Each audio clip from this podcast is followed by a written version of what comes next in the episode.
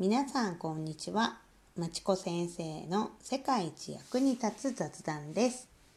この番組ではアイルベーダの教えをもとに心と体に効くよもやま話をしています。今日もどうぞお付き合いください。よろしくお願いします。それでは今日のテーマはこちら。じゃじゃん。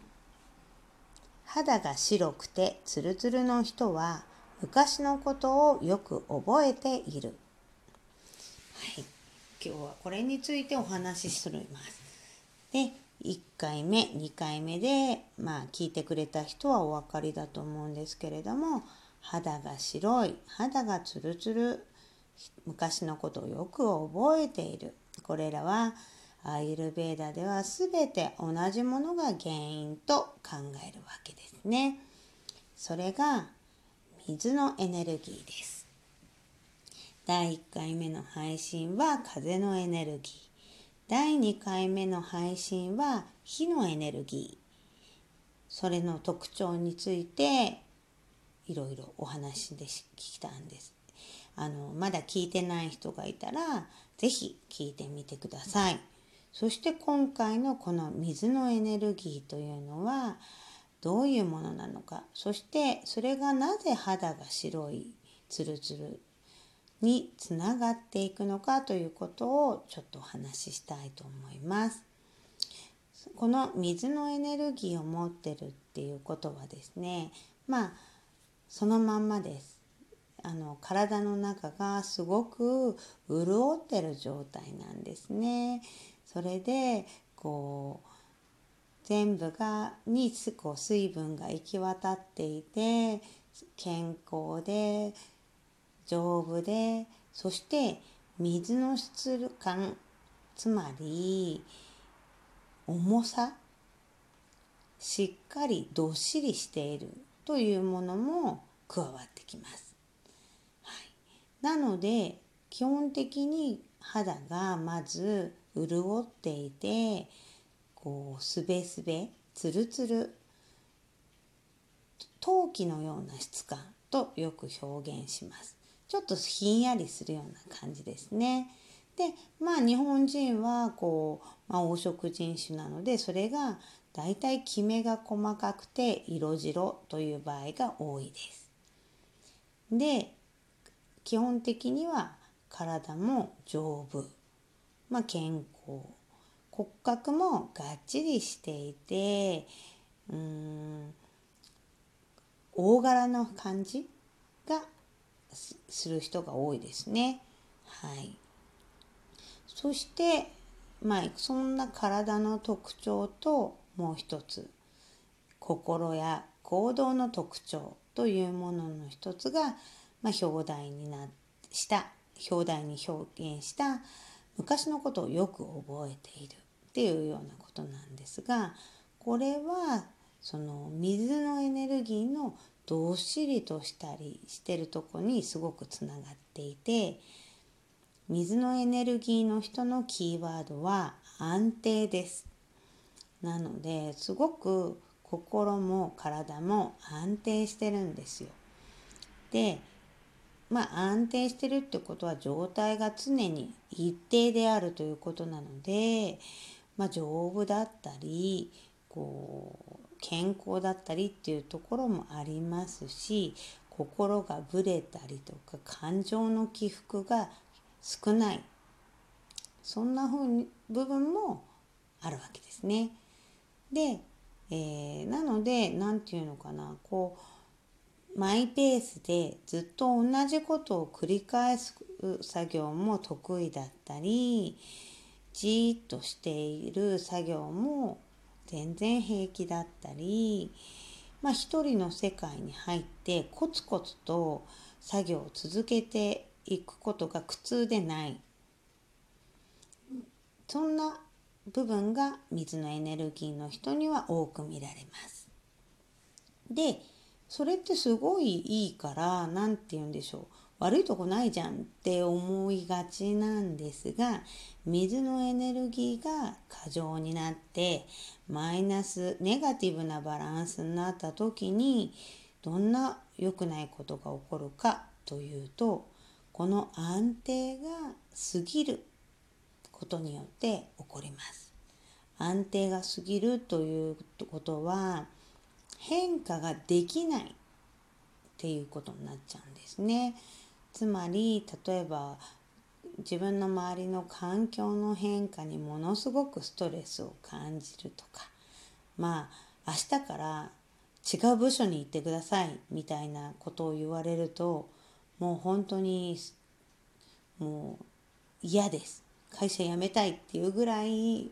その変化に弱い。で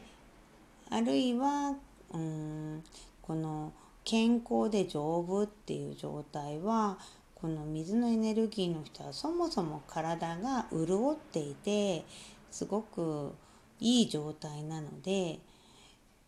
ちょっとこの過剰になるっていうことはイコール栄養過多になってしまうということなんですね。でこの栄養過多になるということは肉体的には肥満症とか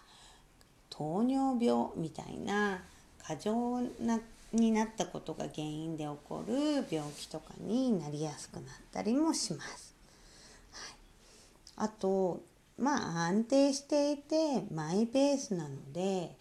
まあスピードが遅かったりっていうこともこう過剰になるとちょっと世間とズレができてきてやたらと自分が呪いとか反応が遅いみたいなことが気になったりもします。そしてそしてさらに悪くなっていくとこの行動はまあ体が動かない動きたくないっていうとこまで差し迫っていくんですね。まあこう心もですねオープンじゃなくなってどんどんこのマイペースが悪化して内に内に入っていきますので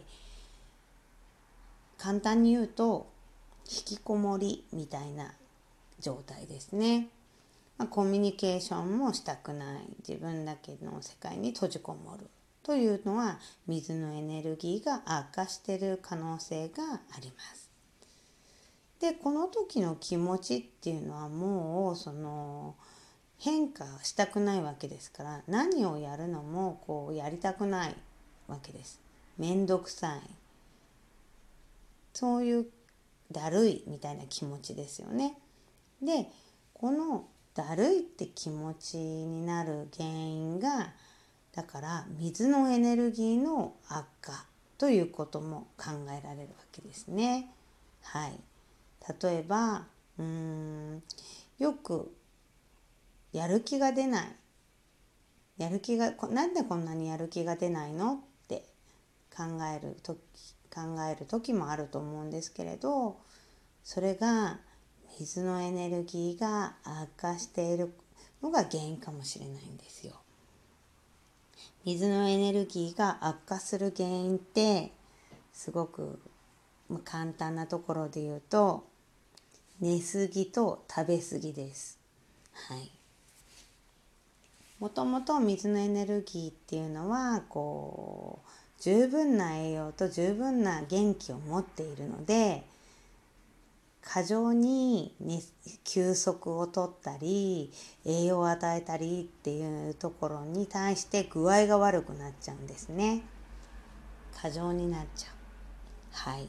なので、あの自分のやる気が出ない時にもしかしたらこの水のエネルギーが悪化してる可能性もあるということが、まあ、今日の一つのヒントかなと思います。ただしこれねここで間違えちゃいけないんですけれどだるいっていうのが気持ちが怠惰になっている場合と体が本当に疲れている場合と2つあるんです。で気持ちが怠惰になってる場合は水のエネルギーの悪化だけど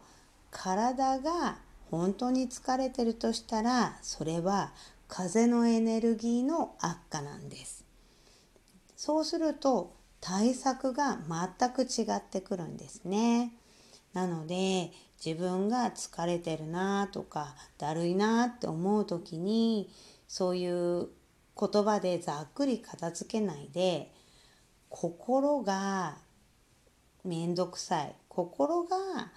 怠惰になってるだけなのか本当に体が疲れているのかはしっかり見極める必要があります。これによって対策が変わるからですね。はい。